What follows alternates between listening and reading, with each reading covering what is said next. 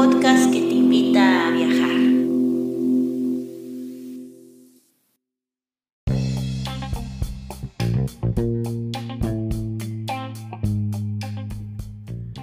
Si te gusta este podcast y vives en Noruega, no olvides hacer una donación al número VIPS 533604. Repito, 533604. Tus aportaciones ayudan mucho para continuar con este proyecto. Y si vives en otros países, puedes visitar la página de Amazon y comprar el libro Escritura Creativa, un manual práctico escrito por Guadalupe Ábalos y publicado por Norlis Publicaciones. Muchas gracias y disfruta del siguiente episodio.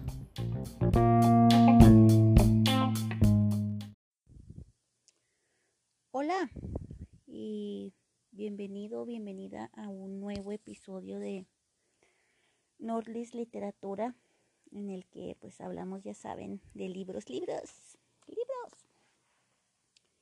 Y pues como ya había prometido en Facebook y en Instagram, el día de hoy voy a reseñar un libro en inglés que yo que sepa no está en español ni en ningún otro idioma.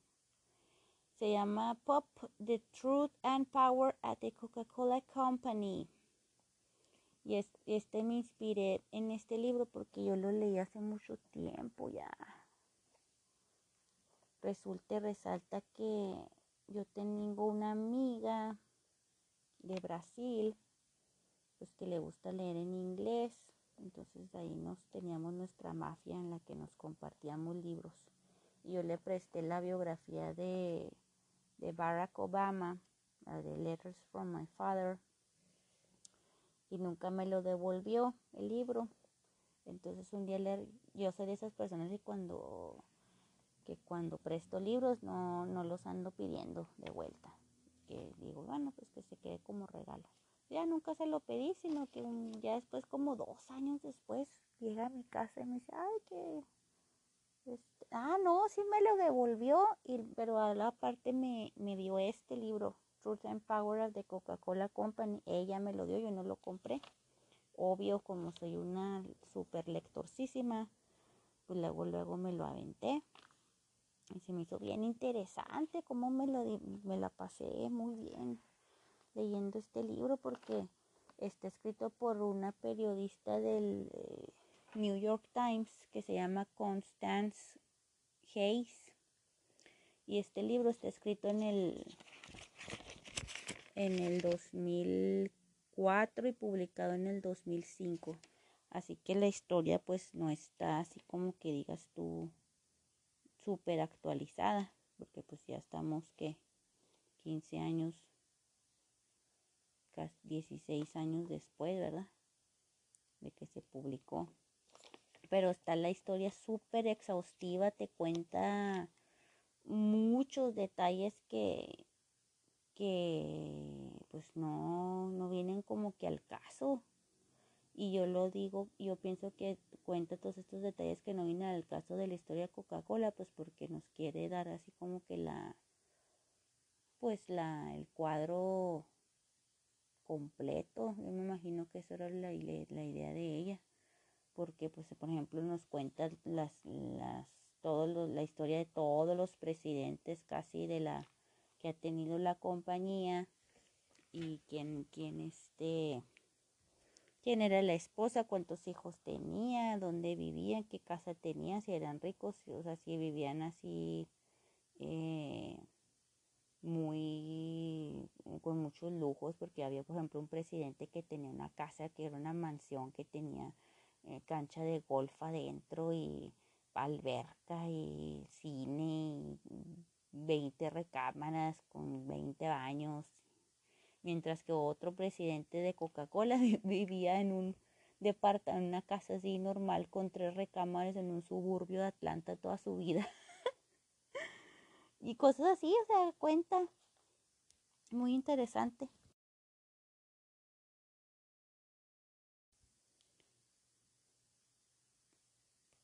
voy, pues bueno, voy a empezar con la historia de Ay, y yo también, ¿por qué? Porque estoy empezando este episodio con hablando de esto, pues porque vi, vi de cuando Cristiano Ronaldo le hizo el feo a las botellas de Coca-Cola y pues de cómo eso influyó a la, a la compañía. Y pues ya ven que la noticia salió que cuando Cristiano Ronaldo hizo esa eso que removió las botellas, pues que Coca-Cola perdió 4 billones de dólares en, en, las bolsas de, pues sí, en valor de, en, la, en las bolsas de valores, ¿no?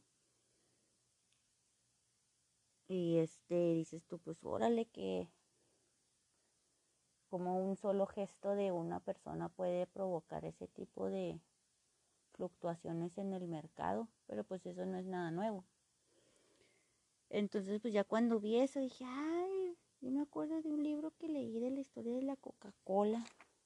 Entonces, pues ya de ahí fue que, les voy a reseñar el, libro del día de hoy, que les, que les digo, pues es un libro bastante largo y bastante extensivo. Tiene, ¿cuántas? 477 páginas y les digo, pues viene la historia de todo. Entonces, una cosa que les quiero compartir antes de empezar es que quiero eh, pasarles el marco ético que hizo esta reportera. Dijo que entrevistó a muchos este, ejecutivos y empleados de Coca-Cola y, luego pues se pone aquí que, que todos los, los ha identificado y nombrado en la sección de notas pero que algunos no, no, no quisieron, quisieron ser anónimos y este y, y, nada de lo que nadie dijo lo puso sin haberlo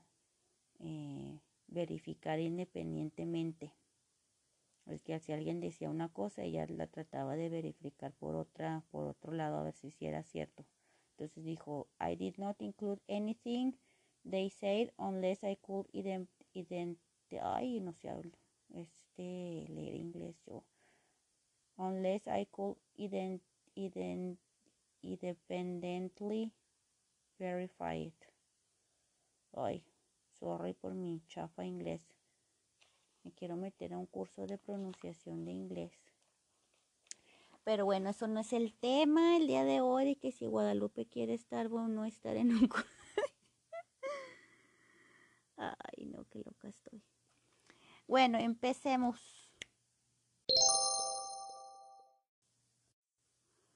Todo empezó cuando un hombre que se llamaba John Pemberton, que nació el 8 de julio de 1831, era un químico farmacéutico estadounidense, luego se fue a la guerra este señor y resultó muy lastimado ¿Qué dice aquí. Sí, salió lastimado en la guerra por un, que un sable de caballo, yo no sé qué es eso. El caso es que tenía así dolores así, pues crónicos, ¿no? Todo el tiempo tenía dolor. Entonces, pues se hizo así adicto a la morfina. Y este, porque pues le digo que, le digo que estaba siempre en dolor. Entonces cuando por querer buscar una cura para su adicción, pues se quiso inventar una bebida que pudiera curarlo. Y fue cuando logró la Coca-Cola. Y al principio la llamó Pemberton's French Wine Coca, o sea, vino francés de coca de Pemberton. Y, y esa primera fórmula pues tenía vino, pero como en Atlanta, que ya ven que en Atlanta, Georgia es donde la pues ahí es donde se originó la Coca-Cola y eh, hubo, se aprobó una ley seca, entonces le tuvo que quitar el vino a la fórmula original. Pero pues en realidad lo que era la obsesión de Pemberton era inventar una medicina final y una bebida alcohólica perfecta porque pues así como que quería que esa bebida fuera estimulante, ayudante de la digestión, afrodisíaco, que prolongara la vida. Entonces como que esa era su, su idea y por eso hizo la, la coca.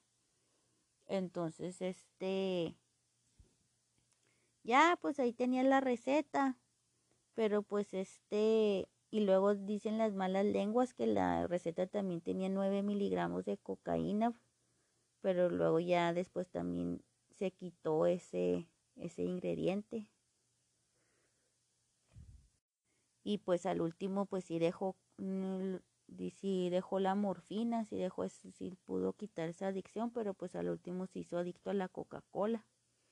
Y cuando describió este Pemberton descubrió que pues si se podía ser adicto a la Coca-Cola, pues sustituyó el contenido de, de coca por cafeína, buscándole ese mismo efecto.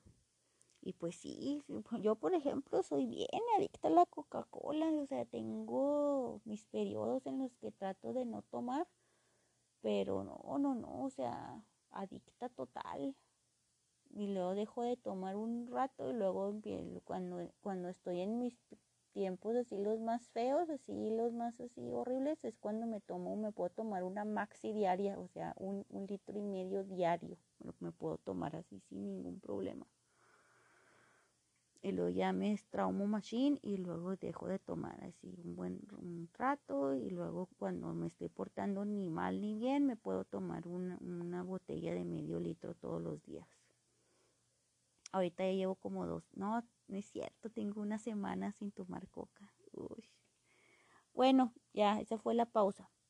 Este, entonces pues ya Pemberton, pero pues ya Pemberton estaba más o menos viejito, entonces sí vendía y él su, su fórmula, pero luego había un competidor o un rival o no sé, que se llamaba Asa Griggs Candler y este le le compró la fórmula, pero porque pues ya Pemberton ya estaba muy enfermo y adicto y viejito. Entonces ya el Pemberton le, vendió la fórmula a Candler y ya pues ahí fue donde Candler ya este ah, en Wikipedia dice que le vendió la fórmula por 1750 dólares y en el libro no dice qué cantidad, nomás dice que se la vendió y que se la vendió porque ya estaba viejo y y enfermo. Y en el libro dice que se la vendió en 1888. Entonces, este, la vendían en Penn Rock Company en Iowa y solamente, en dos ocasiones nada más ahí y luego en otras farmacias que se llamaba Jacobs Pharmacy en Downtown Atlanta. Entonces, pues ya se la compró el Candler y lo que hizo Candler pues es que ya la empezó a, comercializar más. Y luego lo que, algo que dice el libro que, que fue una contribución muy importante de Candler a la marca fue de que Candler le, le empezó a hacer toda esta memorabilia, ¿no? Eso, los relojes de Coca-Cola, eh, que los eh, anuncios, que los trae trenecitos, que los juguetitos, que, los manteles, eh, que, eso así, que algo es así súper innovador, que porque pues en la ciencia de la mercadotecnia a esas alturas del partido en 1800, a finales de 1800, pues no, no, no es algo que las demás marcas habían, hubieran hecho y era porque Candler, él, sí, o sea, este, él creía Machine en la marca porque resultó que también un día que le dolía la cabeza y que tomó Coca-Cola y que se le, quitó el dolor de cabeza y que dijo, oh, que se convirtió en un believer, ¿no? En un creyente el Coca-Cola, ¿no? Entonces fue cuando dijo, no, de aquí soy y empezó a, pues sí, a comercializar así mm, la, la, la a comercializar y hacer mucha publicidad dicen que, que logró incrementar las ventas en, en un 4000 por ciento, entre 1890 y 1900, o sea, se la, se la compró en 1888 y entre 1990 y 1900 logró que las ventas subieran un 4000 por ciento, o sea, qué rollo. Y es que porque dicen que también que, que mandaba botellitas así de de prueba en un montón de lugares, que daba cupones para que la gente fuera a, a pedir una bebida gratis. No, no, no, o sea, que mandó a los trenes a repartir botellas. No me, yo me pregunto de dónde habrá salido el dinero para hacer tan tanto marketing. No, no lo, no lo sé, la verdad. No. Pero bueno, eso ya, este, esa es la onda con el, con el Candler. Y pues sí, o sea, Candler era así pionero en mercadotecnia, que porque dicen también que le habló hacia todos los farmacéuticos del mundo. Ah, porque pues déjenme les cuento cómo es la historia, o sea, esta, la fórmula era más bien, no era una Coca-Cola en sí, sino que la fórmula es como un jarabe. En algunas, en algunas veces fue polvo y en algunas veces fue un jarabe. Y este, la, y como, como se vendía la Coca-Cola en los tiempos de antes, era que era la, el jarabito y luego le echaban una onza de, la, del jarabe de Coca-Cola y luego cinco, cinco onzas y media de agua mineral, entre lo revolvían y luego lo, lo servían. Pero era así como un bar, como una bebida, pero no la servían en los bares, sino que la servían en las farmacias. Entonces dice aquí el libro que la gente iba en sus mejores garritas a la farmacia y, que un este me, un farmacéutico acá todo también bien elegante con su trapatita blanca y su muñito negro, ¿no?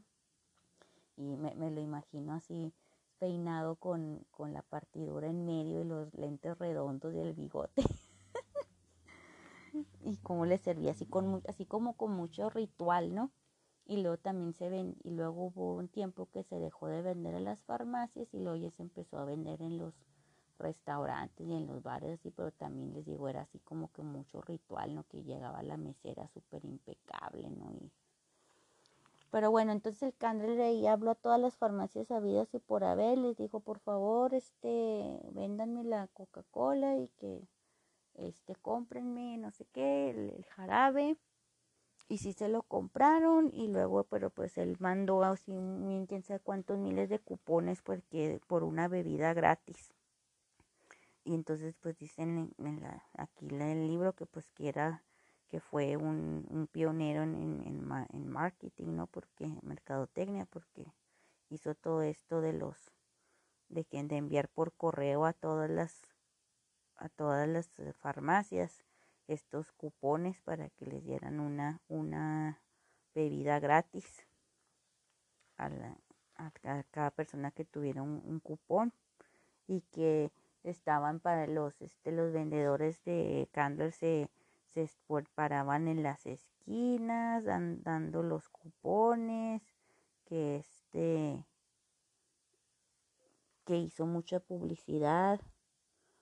Y este que por ejemplo que también pintaba en las ventanas de las farmacias así el, el, loguito de la Coca-Cola y que, pues también se dedicó a hacer toda esta estos artículos que, lápices, tazas, juguetes de Coca-Cola que también pues dicen que también esto era así como que bastante pionero. Y ya pues empezó a tener mucho éxito el, el Candler, pero luego lo que pasó fue que pues les estoy contando que esto el producto nada más es una es un es un o sea, Coca-Cola lo que vende no es la Coca-Cola, sino lo que vende es el, el jarabe. Entonces, este, se le acercó dos personas, uno que se apellidaba Thomas y uno que se llamaba Whitehead. Y estos dijeron, no, hombre, pues de aquí podemos hacer negocios. O sea, se les ocurrió a ellos, se les ocurrió la idea. Y llegaron con Candrel y le dijeron, tú tienes un jarabe, pero tu problema es la distribución. No, no, no, no, no sabes cómo distribuir tu producto y, pudieras vender mucho más si lo supieras distribuir. Y Candler, no, no, pues no, pues estoy, sí, sí, sí, cierto, pero pues no, estoy ganando de todas formas mucho dinero. Y luego el Thomas y el, ¿cómo se apellidaba este? El White, Whitehead, ah, como cabeza blanca. este, al último lo convencieron, dijeron, bueno, mire, nosotros vamos a abrir una fábrica embotelladora y nosotros te vamos a comprar el jarabe a ti y tú nos das los derechos así absolutos y únicos para para vender tu producto, así como casi como una franquicia, pero no era franquicia, porque era más bien como una pues cooperación o como se dice, un acuerdo, ¿no?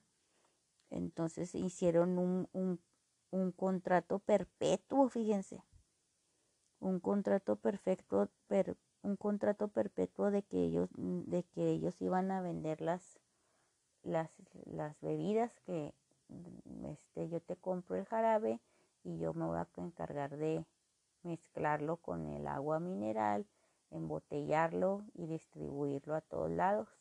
Entonces pues el candel último dijo que sí, pero pues ahí empezó el problemón, ¿no? Porque luego ya se empezaron a acercar otros embotelladores y al último pues ya es el modelo de negocio que conocemos ahora, ¿no? Que que ya es que es la que la Coca-Cola que produce un concentrado jarabe que luego vende a varias empresas embotelladoras licenciadas. O sea, ¿qué quiere decir esto? Que, que tienen ya el contrato de que nomás esas embotelladoras, esas empresas embotelladoras van a tener permiso de embotellar el, la Coca-Cola y ya entonces ellas la, eh, las embotelladoras son las que venden y distribuyen la bebida en latas, botellas de plástico y de vidrio en todos los comercios, pero Coca-Cola en sí, la compañía Coca-Cola, ella no vende Coca-Cola.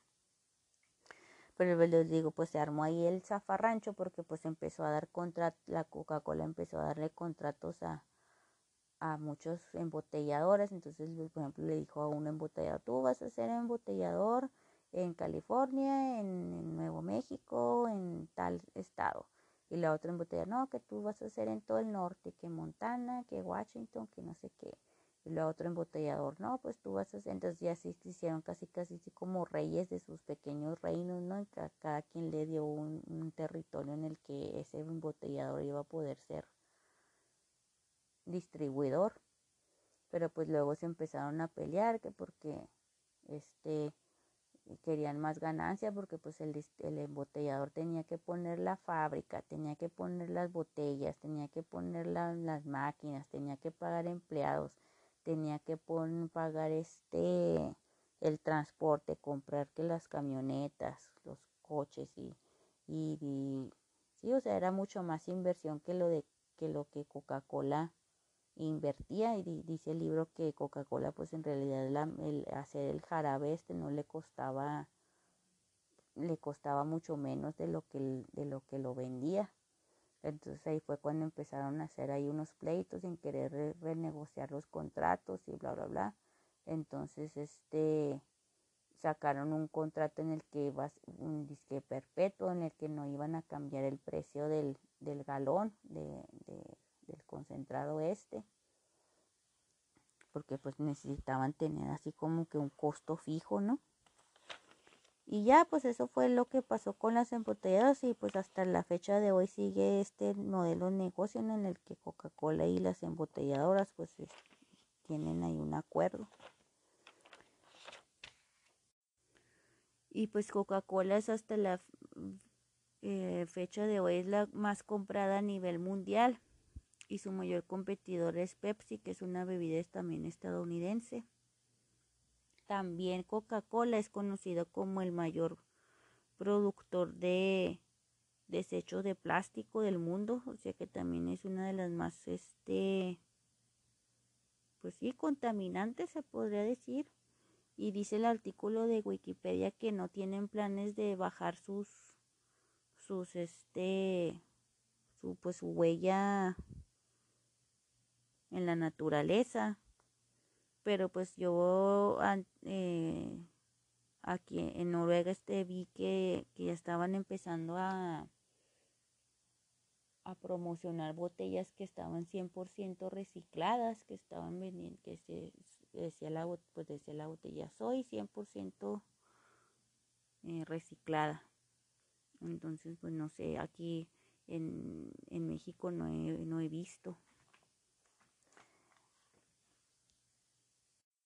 También Coca-Cola es conocida como una empresa que multinacional que pues que da muchos eh, su forma de no sé si es ser socialmente responsable o si es por marketing pues que que patrocina muchas cosas, ¿no? Que juega equipos de fútbol, equipos de quién sé cuántos miles de deportes habidos y por haber, de béisbol, de deportes en, patrocina ligas de deportes así que nadie ha escuchado en Uzbekistán y no sé qué países así bien lejanos, ¿no? Y, pues sí, o sea, patrocina muchas, muchas cosas. Y es un, también por ejemplo los los este los, los primeros presidentes de las compañías ya, ya tenían así la visión de que la gente desayunara comiera cenara con Coca-Cola todo el tiempo. Y querían que se aumentar las ventas así machín porque uno de los presidentes estaba prometiendo hasta 8 y 9% de, de crecimiento anual a sus inversionistas. Entonces pues tenían que cumplir con la meta. Y pues les digo, se hicieron el, pues sí, la, la, la visión o la meta de que iban a vender así mucho. Y donde más se consume hasta la fecha, donde más se consume Coca-Cola es en Estados Unidos, pero el récord mundial en del 2010 lo tiene México. México con 675 botellas de 237 mililitros por cápita anual. O sea que, que por persona son 675 botellas al, al, al año. Híjole. Seguido por Chile y también en, eh, en China. My goodness. Y pues no sé ya más que decir. Este, ah, luego también en el libro pues este menciona mucho de las eh, de las Coca-Cola, la guerra de Coca-Cola de, sodas, ¿no? Que en el reto Pepsi y de cómo este pues sí, cómo, cómo aprovechaban así la mercadotecnia para inclusive cómo, cómo este aprovechaban cosas relativamente negativas para sacar algo positivo y, la última que pasó pues fue ahora que, que Cristiano Ronaldo ya salió de la, de la copa y pues ahora el 27 de junio que la selección de Portugal se despidió de la Eurocopa después de haber perdido 1-0 ante Bélgica, pues ahora empezaron a salir ahí unos memes en los que la Coca-Cola saca a Cristiano Ronaldo, ¿no? Entonces, pues sí, es una compañía de que ya tiene más de, a ver, de 1888 el 2021. Uy, siempre me hago yo mis cálculos, mis cálculos matemáticos en el podcast y siempre salgo yo acá, este, humillada porque no sé las a ver, vamos a hacer las cuentas. Eh, 133 años. es una empresa que tiene 133 años y pues sí ha tenido la verdad un, una estrategia de mercadotecnia muy agresiva y pues para bien y para mal, ¿no? Pues ha creado muchos empleos y, y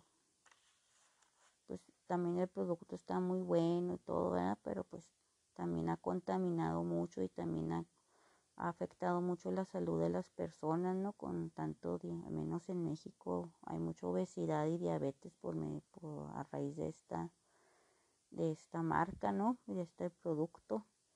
Así que, pues no sé qué, al final de cuentas, si pasamos a la Coca-Cola por un, pues un examen, no, no se sabe si se puede justificar todo lo que han hecho